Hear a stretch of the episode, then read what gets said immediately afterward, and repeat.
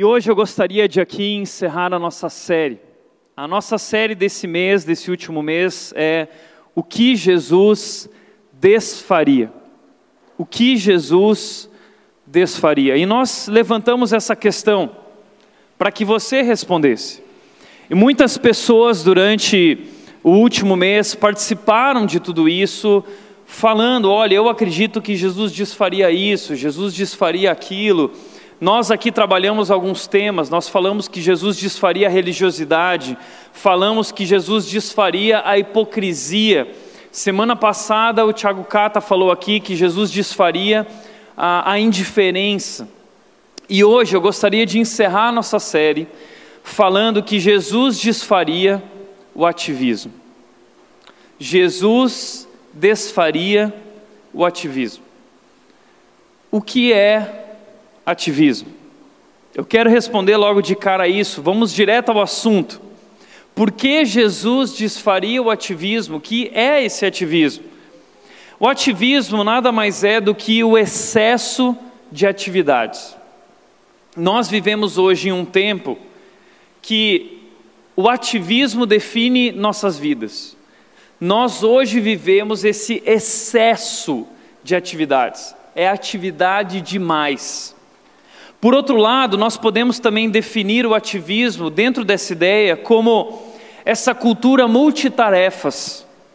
Hoje em dia, nós fazemos muitas tarefas simultaneamente, nós fazemos muitas tarefas ao mesmo tempo, como se isso fosse bonito. Ainda tem gente que fala assim: não, porque eu consigo atender o telefone, escrever um texto, responder uma pessoa no Facebook e ao mesmo tempo dar de mamar para as crianças e preparar o almoço do meu marido. Como se isso fosse algo realmente bonito, essa cultura multitarefas de fazer várias coisas ao mesmo tempo, esse ativismo. De outro lado, bombardeio de informações. Na minha época, e talvez na sua também, se eu queria ter acesso à informação, ainda não existia internet quando eu era criança, e se eu precisava fazer um trabalho escolar, eu tinha dois lugares para ir: ou eu iria para a biblioteca municipal, ou eu iria para a casa daquele amigo rico que tinha a enciclopédia Barça. Mas hoje em dia, nós temos a internet, nós temos o Google e nós estamos a um clique de todas as informações possíveis e nós somos bombardeados o tempo todo no celular, no e-mail, ah, nos aplicativos, o tempo todo nas redes sociais sobre informações simultâneas, instantâneas. Temos acesso a qualquer informação do mundo e não damos conta de processar tanta informação. Também vivemos hoje no mundo de mudanças e transformações rápidas. Então muita gente fala assim: puxa, parece que o tempo está correndo mais rápido. Não é que o tempo está correndo mais rápido, somos nós quem temos passado correndo pelo tempo. Nós corremos e o mundo tem corrido, e as mudanças hoje, que antigamente demoravam 50 anos para acontecer, hoje as mudanças acontecem diariamente. Quando você vê, aquela novidade já ficou para trás, e aí tem uma outra novidade, uma outra e uma outra. É um mundo de transformações muito rápidas. Nós não damos nem conta de tudo isso, mas nós vivemos correndo atrás para dar conta, para acompanhar, para estar atualizado. Por outro lado, também vivemos hoje uma overdose de celular e internet. Eu não sei se você já percebeu, mas o nosso celular está sempre a um, a, a um braço da gente. Ninguém anda distante do celular. E se você sai de casa para ir na igreja sem o celular, você se sente nu, não é? Parece que você está entrando na igreja peladão. Ai, algo falta em mim, né? Parece que você está desconectado do mundo. E nós vivemos hoje essa overdose, é o tempo todo na frente da telinha, e se não é a telinha do celular, é a telinha do computador, ou é a telinha da televisão, é o Netflix ali o tempo todo, aquela ansiedade para ver quando vai sair a segunda temporada da Casa de Papel, é aquela ansiedade para para você saber qual é a próxima série que o Netflix vai lançar, o próximo filme é Netflix, Netflix. Nossa vida hoje é vivida no Netflix. Novela é coisa do passado, né? A nova onda agora é assistir Netflix. Só que tudo isso tem produzido esse ativismo. E nós não sabemos mais o que é descanso, nós não sabemos mais o que é silêncio, porque ainda quando nós paramos, ainda quando nós desligamos o celular ou quando nós desligamos a televisão, ainda assim, interiormente, parece que existe dentro de nós um carnaval. A gente não para, a mente não para, o coração não para. E aí você desliga o celular, não, agora eu vou dar um tempo. Mas aí é uma coisa dentro da gente, não, eu, só, ah, eu vou dar um clique. É, é um costume, é um vício, é uma overdose realmente. E nós não sabemos mais o que é parar, o que é descansar, o que é silêncio. Aliás, esse negócio de estar super ocupado, extremamente ocupado, hoje virou até algo bonito. Nós damos valor para isso, estar ocupado é algo importante. Existe um pensamento por trás do ativismo que pensa o seguinte: quanto mais ocupado sou, mais importante eu sou. Então, quando nós vemos alguém que é muito ocupado, que nem tem agenda, a gente fala assim: Uau, essa é uma pessoa importante. Ela é tão importante que ela não tem tempo para nada, nem para ninguém, nem para a própria família, de tão importante que ela é. E sabe que, então, esse negócio de ativismo está na moda. Super ocupado hoje é, é, é algo bonito, faz você parecer importante, digno de respeito. Mas a verdade é que todo esse ativismo tem feito muito mal para nós. O que os especialistas têm dito é que essa quantidade e intensidade de demandas que envolve nossas vidas tem nos conduzido a sentimentos crônicos de preocupação, angústia e ansiedade. Você se vê assim? Você sente isso? Você percebe isso? nós estamos sempre preocupados, nós estamos sempre vivendo essa angústia interior. Já percebeu que às vezes você está feliz, mas aí você entra no Instagram e você vê a atualização daquela sua amiga ou daquele seu concorrente profissional. Você vê que ele está viajando, ou que ele está com muitos clientes, ou que ela tá, emagreceu e está linda. E aí instantaneamente vem uma angústia entra no Facebook, vê a vida dos outros, angústia, ansiedade.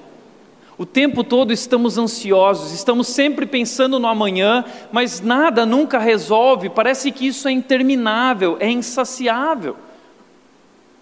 A verdade é que todo esse ativismo, essa demanda, essa intensidade tem feito muito mal para nós. Certa vez um homem, ele descobriu uma planta que poderia salvar o mundo. Muitas doenças ali se encontrava solução. Só que essa planta, essa flor, estava num lugar muito retirado no mundo, que só dava para chegar lá com quatro dias de caminhada, mais ou menos, três dias de caminhada. E esse homem foi até aquele local retirado e ele chamou alguns homens de uma tribo para o ajudarem no caminho, levando as coisas para ir até lá. E ele chamou esses homens da tribo e eles falaram: Olha, vamos fazer uma viagem de três dias caminhando até lá sem parar. E os homens vieram, foram pagos para isso.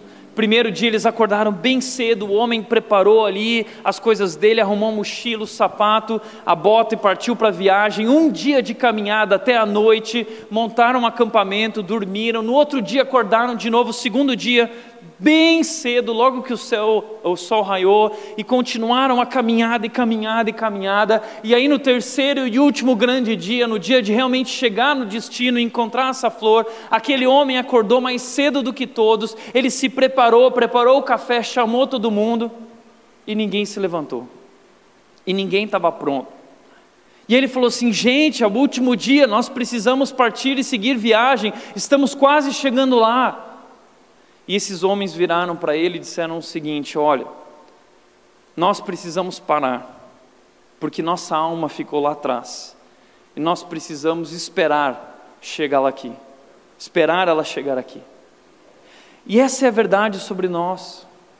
É por isso que nós estamos assim, porque o nosso corpo, a nossa vida, o nosso ritmo nos levou a estar lá na frente, mas a nossa alma ficou lá atrás. Por isso estamos tão cansados, por isso nos sentimos tão vazios, por isso andamos tão angustiados, tão ansiosos. E toda essa correria tem produzido diversas síndromes, problemas de saúde, problemas emocionais, depressão. Tão verdade isso é que inúmeros livros têm sido lançados para falar sobre isso, de que algo precisa ser feito, de que nós precisamos mudar essa nossa atitude em relação a esse excesso, a essas demandas. Livros falando sobre ansiedade como o mal do século, livros como a tríade do tempo, livros falando sobre foco, sobre prioridades, como lidar com o tempo, nós precisamos fazer algo. O mundo já percebeu que nesse ritmo nós vamos falir. Agora o que eu acho legal, e é sobre isso que eu quero falar hoje, é que antes de qualquer um desses livros ter sido lançado, o maior livro de todos, já tinha falado sobre isso. A Bíblia fala sobre isso. E eu quero te mostrar. Quero te convidar a abrir sua Bíblia hoje em Lucas capítulo 10, versículos 38 a 42. O texto diz o seguinte, versículo 38. Caminhando Jesus e os seus discípulos Chegaram a um povoado onde certa mulher chamada Marta o recebeu em sua casa. Maria, sua irmã, ficou sentada aos pés do Senhor ouvindo a sua palavra. Marta, porém, estava ocupada com muito serviço e, aproximando-se dele, de Jesus, perguntou: Senhor, não te importas que minha irmã tenha me deixado sozinha com o serviço? Diz-lhe que me ajude. Respondeu o Senhor: Marta, Marta, você está preocupada e inquieta com muitas coisas. Todavia, apenas uma é necessária. Maria escolheu a boa parte, e essa não lhe será tirada. Eu quero chamar a atenção de você por versículos 39 e 40 de Lucas capítulo 10, que dizem o seguinte: Maria, sua irmã, ficou sentada aos pés do Senhor, ouvindo a sua palavra. Marta, porém, estava ocupada com muito serviço. Marta estava cheia de atividades, excesso de atividades, trabalhando, servindo. Agora eu quero reconhecer de cara para vocês que esse texto é muito difícil para mim. E essa semana, enquanto eu estudava esse texto, Deus falou muito comigo. Porque eu vou falar a verdade para vocês, tá bom? Eu vejo muito de Marta em mim. E quando eu olho para essa história, eu vou ser bem verdadeiro, quando eu olho para essa história, eu acho essa história a mais estranha possível. Porque para mim, quem é estranho em tudo isso aqui é Maria, não é Marta. A estranha nessa história, a pessoa que me incomoda nessa história, é Maria. Eu não sei se você é assim. Sabe por quê? Porque nesse momento, diz que Jesus chega na casa ali de, de Marta e de Maria com no mínimo mais doze homens. Os discípulos de Jesus estão com ele, chegaram à casa dela. Talvez ali existem 13 homens, no mínimo. Ali no mínimo tem os 13 homens, quem sabe até mais porque Jesus já havia enviado 70 discípulos, então poderia ser que muitos ali também o acompanhavam, talvez parte da multidão o acompanhava, e chegaram na casa de Marta e Maria em Cafarnaum. Imagina essa cena. De repente você está em casa e você recebe uma campainha dizendo o seguinte: chegamos. Como assim chegamos? Ninguém tinha me avisado nada. Naquela época não tinha telefone, naquela época não tinha um WhatsApp falando assim, tá de boa? vou dar uma passada aí, estou chegando. Então, de repente, uma porção de gente chega na casa de Marta e de Maria, e essa mulher, ela é incrível. Ela é uma anfitriã.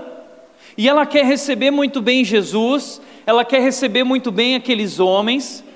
Então ela assume as tarefas e ela faz o que precisa ser feito, alguém tem que fazer. Então Marta faz, ela é uma mulher incrível e nós precisamos de Martas.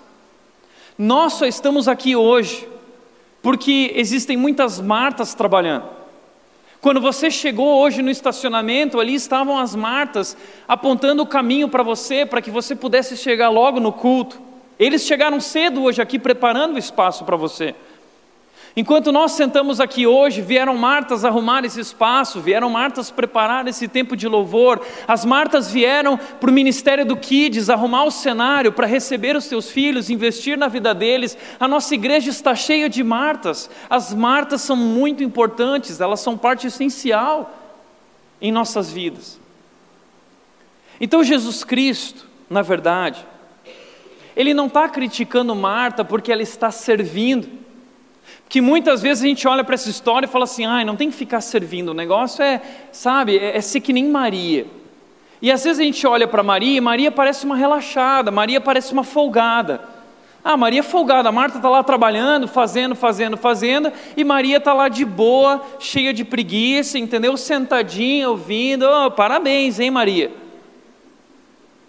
Então Jesus, na verdade, não está criticando o serviço de Marta. Jesus não está dizendo que a gente precisa deixar as coisas para lá. Jesus não está dizendo que nosso trabalho é ruim, que nosso serviço é ruim, não. O contexto imediato desse texto é a parábola do bom samaritano. E na parábola do bom samaritano, Jesus falou sobre um homem que não foi indiferente, mas ele serviu aquele homem doente, machucado, ferido, à beira da morte, cuidou dele, fez muita coisa. Então Jesus fala de um amor que serve, Jesus fala de um amor que cuida, Jesus fala de um amor que trabalha. Então por que, que Jesus está criticando Marta? Porque Jesus chama a atenção de Marta. Sabe por quê? Porque Jesus vê o que ninguém vê. E Jesus vê algo em Marta que nós não somos capazes de ver.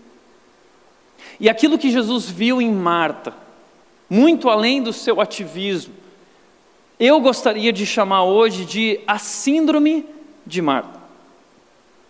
Porque hoje em dia tudo vira síndrome. Então eu inventei mais uma. Bom. Marta estava super ocupada, cheia de atividades e tarefas, mas o ativismo de Marta esconde algumas coisas. E eu quero te mostrar o que o ativismo de Marta esconde, o que Jesus viu que nós não somos capazes de ver. Eu quero te mostrar os sintomas dessa síndrome. O versículo 40 e 41 diz o seguinte: Marta, porém, estava ocupada com muito serviço. Respondeu o Senhor: Marta, Marta, você está preocupada e inquieta com muitas coisas. Deixa eu te chamar a atenção para algumas delas aqui que Jesus chama a atenção. Primeiro, o texto diz que Marta estava ocupada. Depois, Jesus diz que Marta estava preocupada e que Marta estava inquieta. Mas essas três palavras no original, elas trazem uma ideia muito maior. A primeira ideia é a ideia de que Marta estava sendo drenada através de, de todo aquele serviço. Ela estava esgotada o que levou ela a, a, ficar totalmente distraída, sem foco, ela se tornou alienada àquele momento, ela estava a, a, presente naquele local, mas estava em outro planeta. Preocupada com as panelas, preocupada com o fogão, preocupada com a limpeza, enquanto o Senhor do universo estava na casa dela, Marta, ela, ela está ressequida ela foi drenada, suas energias se foram. Marta já era, ela está cansada, ela está destruída. Essa ideia de que esse excesso de atividades levou ela a um esgotamento. E ela está alienada a tudo, ela não, ela não consegue nem participar do culto, porque o louvor é chato, a pregação é chata, passa logo, passa logo, porque eu não aguento mais. Ela foi drenada, já não tem mais nada. Ela também está preocupada, e a ideia desse, a palavra que é usada aqui é a palavra estar ansiosa, é a mesma palavra que Jesus usa em Mateus 6, quando ele diz: Não fiquem ansiosos por nada, a ideia de preocupação. Marta está profundamente preocupada: como que eu vou dar conta disso? Como que eu vou dar conta daquilo? Como eu vou dar conta daquilo outro? É uma preocupação profunda. Por outro lado, a palavra inquieta traz a ideia de que Marta está perturbada, em desordem. O que Jesus está dizendo para Marta é: Marta, você está em desordem interior, você está perturbada. E mais, Marta chama a atenção de Jesus e ela diz o seguinte: Minha irmã me deixou sozinha, Jesus, você não está vendo? Então, outro sintoma de Marta é que, no meio de todo esse serviço, esgotada, drenada, em desordem, preocupada, ela ficou irritada. Ela ficou irritada com todo mundo porque as pessoas não têm o mesmo ritmo que ela. Ela é rápida, ela faz as coisas, mas Maria é devagar. É, você precisa ajudar aqui, aquele lá. Você é folgado, você precisa vir trabalhar aqui também. É assim. Ela está irritada. Esses são sintomas. Então, na verdade, Marta estava preocupada com coisas que não eram realmente importantes. Não que isso não fosse importante, mas ali naquele momento existiam coisas que eram mais importantes. Agora, sabe o que Jesus está vendo na vida de Marta? Tudo isso que ela está fazendo é muito legal, mas Jesus percebe uma intenção por trás de tudo isso. Sabe o que Marta está querendo? Marta quer impressionar Jesus. Marta, naquela cultura oriental, quando as pessoas chegavam na sua casa, você precisava ser considerado um bom anfitrião. E Marta está preocupada com a sua reputação como anfitriã. Eu quero que as pessoas falem bem de mim. Eu quero que as pessoas falem bem da minha casa. Imagina se alguém sair da minha casa dizendo que a casa estava suja. Imagina as pessoas saírem da minha casa dizendo que a comida não estava boa. Ah, ah, imagina as pessoas falando que não tinha lugar para sentar. Então Marta, ela preocupada com todas as coisas, ela quer impressionar Jesus, ela quer impressionar os convidados. Ela até chama a atenção das, de Jesus no meio das pessoas. Ô oh, pessoal, Jesus, por favor, olha aqui, ó. Você não se incomoda, eu aqui, Jesus, fazendo tudo isso, e minha irmã aí. Olha eu, Jesus. Olha o que eu estou fazendo. Olha quanta coisa eu faço. Olha o meu resultado. Olha quanto eu estou produzindo, Jesus. Olha como eu sou importante. Nós somos assim, iguaizinhos a Marta nós estamos sempre querendo aparecer, nós estamos sempre querendo ser reconhecidos. Na maioria das vezes, nós não fazemos as coisas por amor, nós fazemos, na verdade, as coisas para sermos amados, para sermos queridos, para sermos reconhecidos. Sabe o que Jesus viu?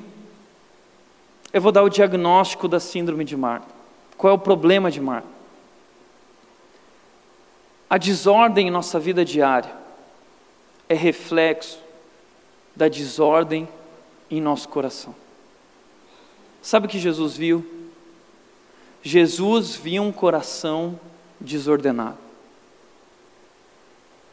O problema de Marta, o problema não é Marta na cozinha.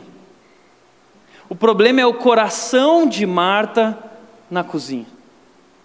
Jesus viu um coração cheio de medo, um coração cheio de insegurança, um coração cheio de comparação, um coração com medo da rejeição. Tudo isso, variações do mesmo pecado, orgulho. Jesus viu um coração orgulhoso. Porque Marta talvez não está querendo fazer o bem, mas ela queria parecer boa. Ela quer impressionar Jesus e ela quer impressionar essas pessoas. E no esforço de servir a Deus, Marta perdeu a conexão com Deus. Isso acontece tanto conosco. Nós nos esforçamos tanto para servir a Deus que às vezes nós perdemos até a conexão com Deus. Ao trabalhar para Jesus, o seu trabalho se tornou mais importante que o próprio Jesus. Isso facilmente acontece com cada um de nós. Nós conhecemos Jesus, nós nos apaixonamos, nós então queremos servi-lo, nós queremos mostrar para Ele o quão importante Ele é para nós, e nós queremos impressionar Jesus, e no começo então nós servimos por amor, mas com o tempo, Nós começamos a servir por aprovação, para chamar atenção, porque queremos impressionar.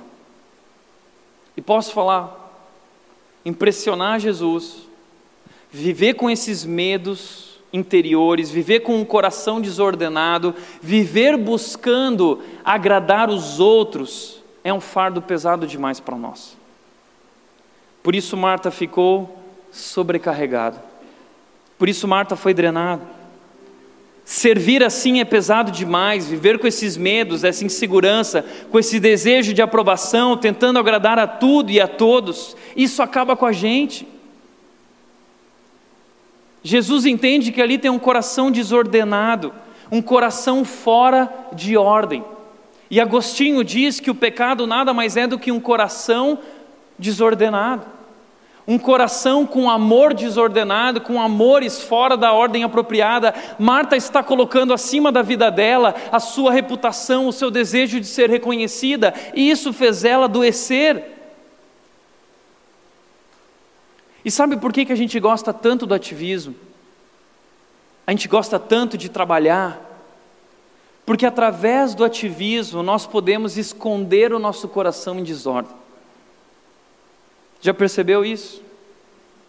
Você estava lá na igreja, o cara estava lá trabalhando com você, a mulher estava sempre trabalhando com você, de repente, bum, estoura a bomba do casamento dela, se divorciaram. Estoura a bomba de uma traição, estoura a bomba de um problema, e aí você diz: ah, Nossa, eu nem imaginava, ela estava ali do meu lado servindo, ele estava ali do meu lado servindo. Sabe por quê? Porque a gente se esconde atrás desse ativismo para que tudo pareça bem, para que ninguém desconfie que na verdade nossa vida está falida, nosso coração está falido. Nós escondemos o nosso caos emocional atrás desse serviço, nós escondemos a podridão da nossa alma. Então, muitas vezes, o ativismo dentro da igreja ou fora da igreja esconde um casamento fracassado esconde um, um coração desesperado. E nossas igrejas estão vivendo e investindo nesse ativismo. A gente se esconde atrás desse ativismo. A gente cria ministério para tudo, é ministério disso, ministério daquilo, é o ministério de mulheres, é o ministério de homens, é o ministério de oração, é o ministério de intercessão. E aí tem que ter culto na segunda, na segunda você está na igreja, na terça você está na igreja, na quarta você está na igreja, na quinta você está na igreja, na sexta você está na igreja, no sábado, no domingo, nunca para. Você tem que estar presente, o pastor está em cima de você. Eu quero ver você em todas as programações da igreja. E a sua espiritualidade, no contexto hoje evangélico, é medida na sua participação nos eventos da igreja. E a igreja tem um monte de evento que fica produzindo para a alegria do povo cristão evangélico. Agora, pensa comigo. Às vezes as pessoas chegam para mim porque a rede decidiu ser uma igreja simples. A rede não tem ministério de mulheres, a rede não tem ministério de homens, a rede não tem ministério de intercessão. E muita gente chega para mim, Tiago, ah, mas por que, que não tem ministério de mulheres, Tiago? Ah, eu preciso de ministério de mulheres. Eu digo, calma. Marta, Marta.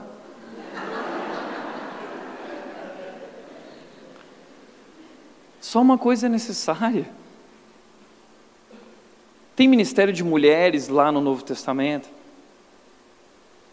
Tem, Tiago, as mulheres foram lá no túmulo levar uns perfumes, era o ministério ordenado das. Não, as mulheres foram servir.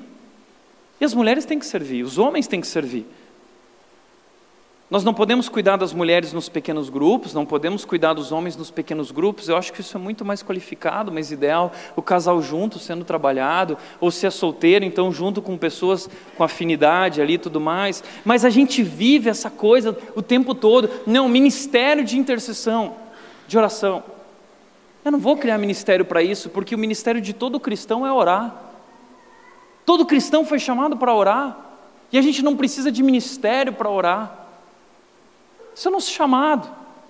Agora, se alguém chegar para mim e falar assim, Tiago, mas eu quero reunir um grupo de oração, amém, reúne, mas eu não vou criar um ministério de oração. Vai lá e reúne e vai orar.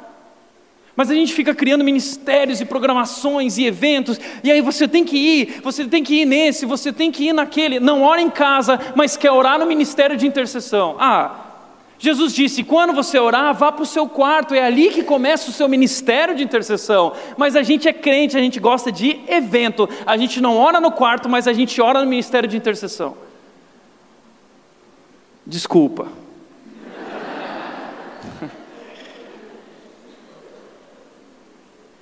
A gente gosta de evento. Tem que chamar pastor especial. Tem pastor especial, a igreja enche. Paga muito dinheiro, viu? Paga horrores de milhares de reais, horrores de milhares de reais para trazer aquela banda especial que vai abençoar a vida dos cristãos e abençoar o bolso da banda, o bolso do pastor. A gente vive esse ativismo que esconde a podridão do movimento evangélico. Eu tenho tido a oportunidade de viajar com bandas, é nojento o mundo gospel é nojento. Gente que não é cristã e daqui a pouco estoura a bomba. Gente que só ficou famosa porque canta bem, porque tem uma voz bonita, mas não conhece a Deus, não tem um compromisso com Deus. Mas a gente gosta disso. A gente gosta de evento. O mundo cristão é movido a eventos e nós precisamos estar em todos. E aí você tem o maior evento de todos, que é a marcha para Jesus. Só que Jesus nunca participou dessa marcha. Sabe por quê? Eu lembro do dia que um conselho de pastores me convidou, junto com meu mentor André Fontana, uma reunião de pastores, e aí aqueles pastores tudo lá, de repente o líder dos pastores levantou e disse o seguinte: Não, porque hoje na nossa reunião nós vamos ter dois momentos. O primeiro momento um deficiente vai falar, e o segundo momento nós temos um outro assunto importante. Aí a palavra com o deficiente. O deficiente chegou, todo lá é, não conseguindo caminhar, sentou e falou: Olha, a população de deficientes é X, é gigante, nós assustamos com o número. E ele falou: Olha, eu já pedi para a prefeitura ajudar, eu já pedi para Fulano de Tal ajudar, ninguém ajuda, os deficientes não saem de casa porque não existe uma estrutura, as igrejas não recebem os deficientes. Eu vim levantar um clamor com vocês, eu preciso de ajuda. Nós precisamos investir tanto para os deficientes e não sei o quê.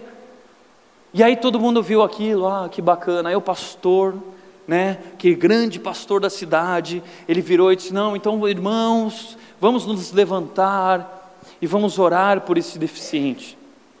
Ó oh, Senhor, abençoa os deficientes, e que eles, ó oh, Senhor, encontrem recursos para não sei o que Aí terminou, amém, amém, os pastores, aleluia, Senhor, a paz. Né? E aí, pode se retirar agora. Aí o irmãozinho pegou, se retirou, né? foi devagar. De repente, esse pastor virou e falou o seguinte: gente, agora nós temos a segunda parte da reunião, que é o seguinte: a gente tem que falar sobre a marcha para Jesus. Porque assim, a, se a gente trouxer o cantor fulano de tal, ele custa 25 mil o, o, o cantor fulano de tal e o pastor fulano de tal vai custar 50 mil e o outro vai custar 60 mil. E a gente precisa decidir isso agora junto, porque a gente vai fazer o rateio. Nessa hora, nós nos levantamos e nós falamos assim: nós não vamos participar de rateio, porcaria nenhuma, porque isso aí não tem nada a ver com marcha para Jesus. A marcha para Jesus tem muito mais a ver com aquilo ajudar o deficiente do que ficar bancando grana para trazer banda, para trazer pastor famosinho, para ficar fazendo evento gospel para crente na rua, fazendo barulho e queimando o filme dos crentes. Óbvio que esses pastores nunca mais quiseram olhar na nossa cara. Mas sabe o que, que é? Tudo isso aí fora, sabe o que está fazendo? Está escondendo a podridão da vida dos pastores, das igrejas e do movimento evangélico. Jesus Cristo não viveu essa marcha, Jesus Cristo não marchou sobre trio elétrico, Jesus Cristo marchou sobre as pedras da via dolorosa. Ele não marchou com microfone na mão, ele marchou com uma cruz na mão. Ele se importou com os deficientes, com os esquecidos, com os leprosos, e nós não nos importamos, nós somos consumistas, nós queremos ir para a igreja, para a marcha para Jesus, e a gente quer, na verdade, é ser abençoado, a gente quer que Deus nos abençoe mas abençoar a gente não quer. E aí a gente entra nesse frenesi evangélico, a gente entra nessa onda evangélica, porque se a gente entrar no sistema, se a gente trabalhar bastante, a gente vai receber o título de obreiro, A gente vai receber o título de diácono. Não, eu sou diácono da igreja, seja bem-vindo. Uh, presbítero, eu sou pastor. Não, se eu trabalhar muito e eu tiver uma igreja grande, acima de 500 pessoas, eu já posso ter o título de apóstolo. E aí eu pago 100 mil reais, eu ganho o título de apóstolo. É, o movimento evangélico é podre, é podre. E esse ativismo todo é uma máscara para esconder a podridão.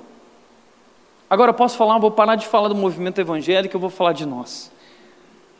Nós entramos nessa também. A gente vive em evento, evento, evento, evento, evento. Vai ouvir o louvor na igreja tal, vai ouvir o pastor na igreja tal, mas tratar o seu coração você não quer tratar. Tratar o caráter a gente não quer tratar.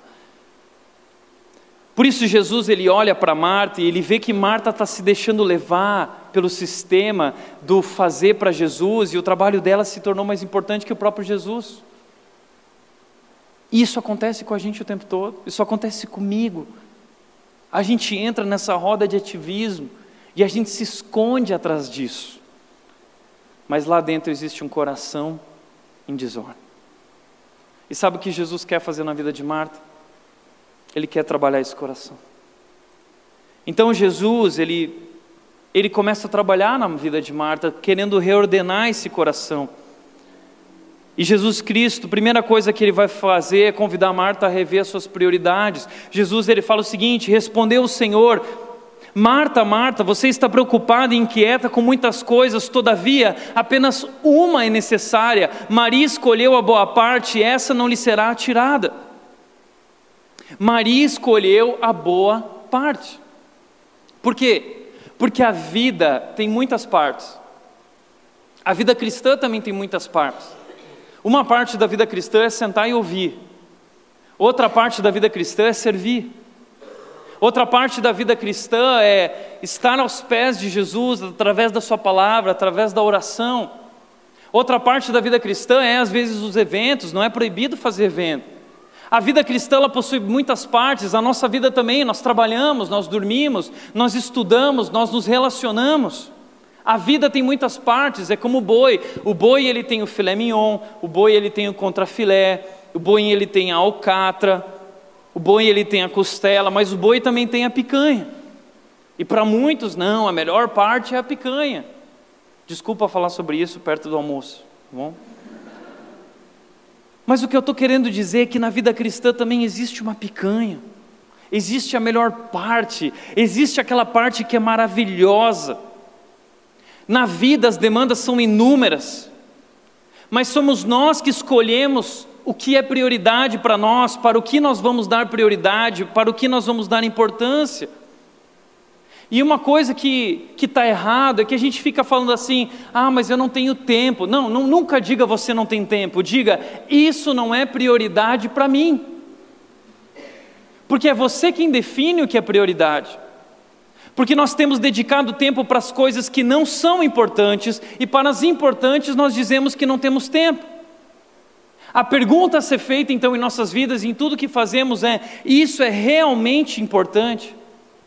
Algumas dicas sobre rever as prioridades, sobre escolher o que é prioridade, sobre escolher a melhor parte. Primeiro, você precisa definir na sua vida o que é importante. O que é importante? Ah, Deus é importante, ok. A minha família é importante, opa, legal. A igreja é importante, o trabalho, nessa ordem, legal. Você precisa definir o que é importante e ter isso muito claro para você.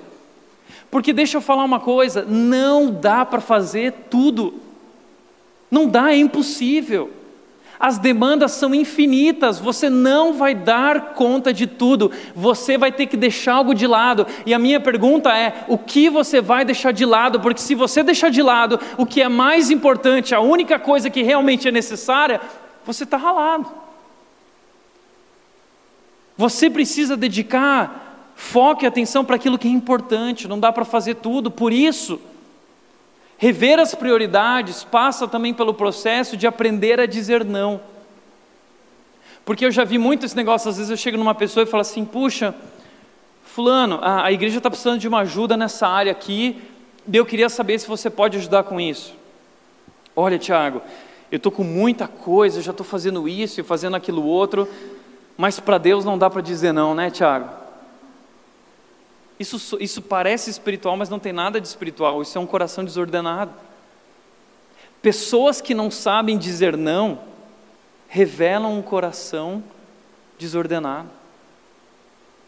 Se você não sabe dizer não, se você diz sim para todo mundo e fica preocupado, ah, mas como que eu vou dizer não? Eu posso magoar o pastor. Imagina, eu quero impressionar o pastor.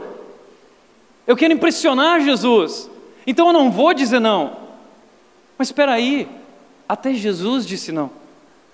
As pessoas, em um determinado momento do ministério de Jesus, Jesus curando, curando, curando, as pessoas chegaram para Jesus e falaram assim: Jesus, aquela cidade ali do lado tem um monte de gente precisando ser curado, esperando por você. Vamos, Jesus. Jesus virou e disse: Não. Jesus disse não? Sim. Sabe por que ele disse não? Porque ele já tinha dito sim para outra coisa ele estava comprometido com uma missão maior do que aquilo, existia algo que era mais prioridade para ele. Existia uma parte que só ele podia realizar naquela cruz, que eu não poderia, que você não poderia. Mas Jesus sabia o que era importante, ele soube dizer não. Nós precisamos rever as nossas prioridades. Primeiro lugar, porque Maria, nesse momento, ela soube definir na vida dela o que é importante. E nesse momento, Maria olhou para a cozinha, ela disse: agora a cozinha não é importante. Não que não é importante a cozinha, mas nesse momento, na presença do meu Senhor, o meu Salvador, esse momento é mais importante estar com Ele do que a cozinha. E desculpa, dane-se os convidados, agora eu vou aproveitar a única coisa que é necessária. E podem pensar mal de mim, pode pensar o que for. Isso é prioridade para mim. Segundo lugar, focar no essencial. Todavia, apenas uma é necessária. De todas as partes, existe uma que é inegociável. A gente passa tantos anos perdidos em atividades, eventos, só depois a gente vem descobrir que o essencial nós não vivemos um relacionamento com Jesus. Quanta gente tem chegado na rede e tem. Ai, eu não sabia que a vida cristã era isso. Viveu em ministério, viveu em evento, viveu em igreja, viveu tentando impressionar o pastor e as pessoas. Chega aqui esgotado, ressequido, drenado, preocupado, ansioso, angustiado. E aí descobre que a melhor parte da vida cristã é conhecer Jesus. Aliás, essa é a única parte necessária. Sabe por que, que é a única parte realmente necessária? Porque se você não conhece Jesus, sua vida cristã é uma ilusão. Se você não conhece Jesus, a sua vida cristã não passa de religião, ativismo. E você se esconde atrás desse ativismo, mas o teu coração não conhece Jesus. E por mais que você trabalhe para Jesus e você faça muita coisa na igreja, isso não é suficiente para te salvar. Porque não há nada que você possa fazer para merecer a salvação. Então a única coisa necessária na vida que só você pode fazer por si mesmo é ter esse relacionamento com Jesus, porque é esse relacionamento que te faz cristão, que te faz discípulo. Mas aí talvez alguém diz: espera aí, Tiago, mas Jesus era muito ativo, Jesus era cheio de atividades, ok? Mas Jesus nunca confundiu as prioridades dele, ele sabia o que era mais importante. Então ele acordava de madrugada, e ele ia, se retirava de madrugada, ele ia nos lugares, ele orava, orava, orava, porque ele começava o dia com isso, por quê? Porque isso era o mais importante, porque ele sabia que aquilo era inegociável. Essa parte é essencial porque Deus é a cura. Não é igreja que transforma a nossa vida, não é evento que transforma a nossa vida, evento é evento. Quem transforma a nossa vida é Deus, é Ele quem transforma o nosso coração, é Deus quem nos liberta do medo da rejeição, é Deus quem nos liberta da insegurança, da busca insaciável por aprovação. Por isso, como igreja, nós queremos focar naquilo que é essencial.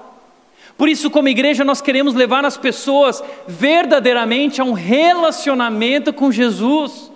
não com a religião, não com as atividades, não com os eventos, mas nós queremos que você conheça Jesus, porque Ele é a cura e Ele pode curar o teu coração desordenado e reestabelecer a ordem na tua vida. Nós queremos levar as pessoas a uma verdadeira transformação. Quantas coisas nós temos feito que Jesus não ensinou, quanta coisa que não tem nada a ver com o cristianismo. Nós queremos focar no essencial e você precisa focar no essencial. Não adianta e não queremos isso dentro da rede. Pessoas servindo que não buscam a Deus.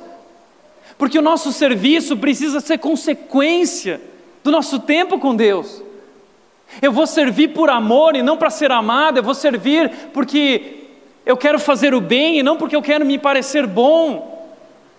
E para isso, para eu ser esse cara que serve, eu preciso estar antes com Deus, ser servido por Deus. Senão eu vou estar ressequido, drenado, eu não tenho com o que servir, e eu vou começar a criticar, e eu vou ficar estressado, e eu vou gritar, e eu vou xingar, eu vou bater, eu vou, vou fazer do que for. Focar no essencial. Reveja suas prioridades. E foque no essencial, na única coisa que é realmente necessária. Terceiro lugar, dedicar exclusividade. Maria, sua irmã, ficou sentada aos pés do Senhor, ouvindo a sua palavra. Maria estava 100% naquele momento. E isso fala tanto comigo, porque eu nunca estou 100% nos lugares. Já percebeu isso? A gente nunca está 100% nos lugares, a gente sempre está dividido. A gente está sempre em outro momento. Você está na igreja, mas você está pensando no almoço para os convidados. Você está no almoço, mas você está pensando na louça que vai ficar. Você está lavando a louça, você já está pensando que hora esse pessoal vai embora. Você está com a tua esposa, a hora que todo mundo foi embora, agora é a hora dela. Você não está com a sua esposa, você está com o celular na mão. A gente nunca está 100%. A gente vem para a igreja não consegue prestar atenção, porque lá dentro a gente está assim, ó. Sabe por que Jesus senta aos pés de Jesus? Porque Maria senta aos pés de Jesus. Isso demonstra a intenção dela. Ela não quer perder uma só palavra. Ela não é aquela que chega e senta lá no fundão e fica avaliando e medindo a vida de todo mundo, não ela senta lá na frente, porque ela não quer que ninguém atrapalhe o tempo dela com Deus. Ela dá tanto valor para aquilo. Isso também demonstra a atitude dela, a atitude de que Jesus tem autoridade sobre a minha vida, eu estou aos seus pés, Ele é minha autoridade. E a minha autoridade agora está diante de mim, então eu vou aproveitar. Esse momento é único, é a única coisa realmente necessária. Você já entendeu que Deus está conosco? Deus está com a gente o tempo todo, mas nós não estamos com Ele. Nós vivemos como se Jesus estivesse morto. Jesus ele não está mais na cruz, Ele está conosco, Ele vive em nós. O Espírito de Deus traz a presença de Jesus Cristo para a nossa vida 24 horas por dia, mas nós não o percebemos em nossa vida porque nós não temos tempo, porque estamos tão ocupados porque não dedicamos atenção e exclusividade para esse Deus, a única coisa que realmente importa. E nós adoramos um Jesus que está morto, nós não temos um relacionamento com Ele, a gente fala da cruz, a gente fala da cruz, mas a gente não fala do que Ele tem feito na nossa vida.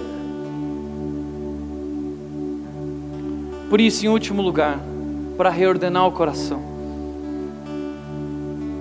você precisa e eu preciso provar o que satisfaz. Porque Jesus diz para Marta: Olha, Marta, o que você escolheu, essa busca de impressionar, de ser reconhecida, isso aí vai passar logo. O pessoal vai achar legal, vai embora e acabou, Marta. Mas a escolha de Maria, essa não lhe será tirada. Maria escolheu algo que tem valor eterno. Maria escolheu algo que não acaba. Porque a gente está buscando saciar nossa sede em cisternas rachadas que não retêm água, mas Maria ela foi na fonte, ela está diante da fonte e ela bebe, e isso não vai ser tirado dela, ela vai saciar a sede dela. Maria não está ressequida, Maria está cheia, Maria transborda. Porque Maria prova do amor que satisfaz, é algo que sacia por completo. E o que Jesus está dizendo para Marta e para mim através dessa história é a aprovação que você está procurando, a aceitação pela qual você está se esforçando, querendo se encaixar, querendo ser reconhecida como bonita, querendo ser apreciada, querendo ser reconhecido, querendo ser notado. Jesus está dizendo: para com isso, encontra isso aos meus pés. Prove o meu amor, Ele vai te satisfazer. Prove o meu amor e você não vai mais precisar de nada disso. Prove o meu amor e você não precisará provar nada mais para ninguém. E se não for assim?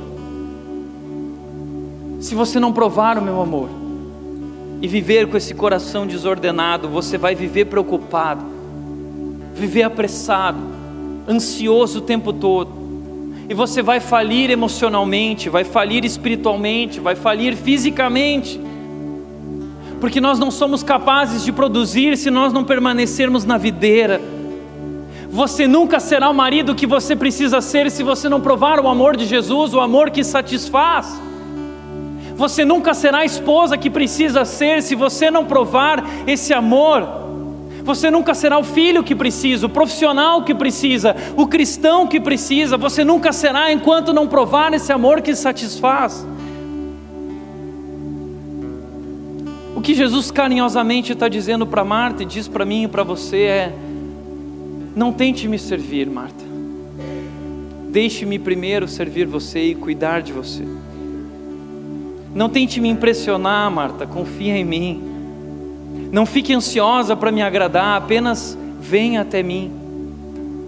Porque é diante da cruz que nós entendemos essa lição, que não é sobre o que nós fazemos, não é sobre o quão bom nós somos. Na cruz nós somos libertos da pressão esmagadora e impossível de ter que ser bom e produzir e fazer e ser aceito. É impossível. Jesus nos resgata dessa luta de tentar provar algo. Você não precisa impressionar Jesus. Jesus está te convidando, assim como Marta, para deixar a cozinha, deixar os pratos, deixar a colher, deixar todo esse fardo e desfrutar do seu amor. Talvez é isso que você está precisando nessa Páscoa. Nós comemoramos há tanto tempo a Páscoa, mas você já provou esse amor? A cruz é igual amor. Você já provou esse amor?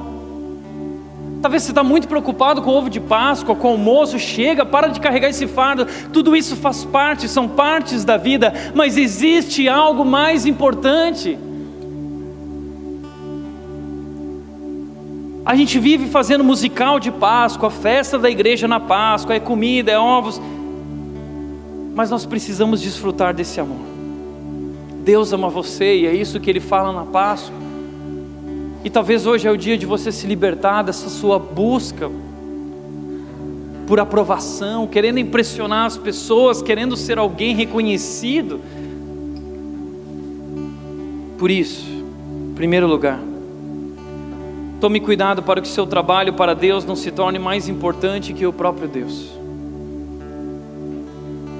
Porque talvez Deus já ficou para trás na sua vida. Talvez a sua vida cristã hoje é uma ilusão, porque você serve, serve, trabalha, trabalha, trabalha, é obreiro, é pastor. Mas e o seu relacionamento com Jesus? Segundo lugar, você quer fazer o bem ou está tentando parecer bom?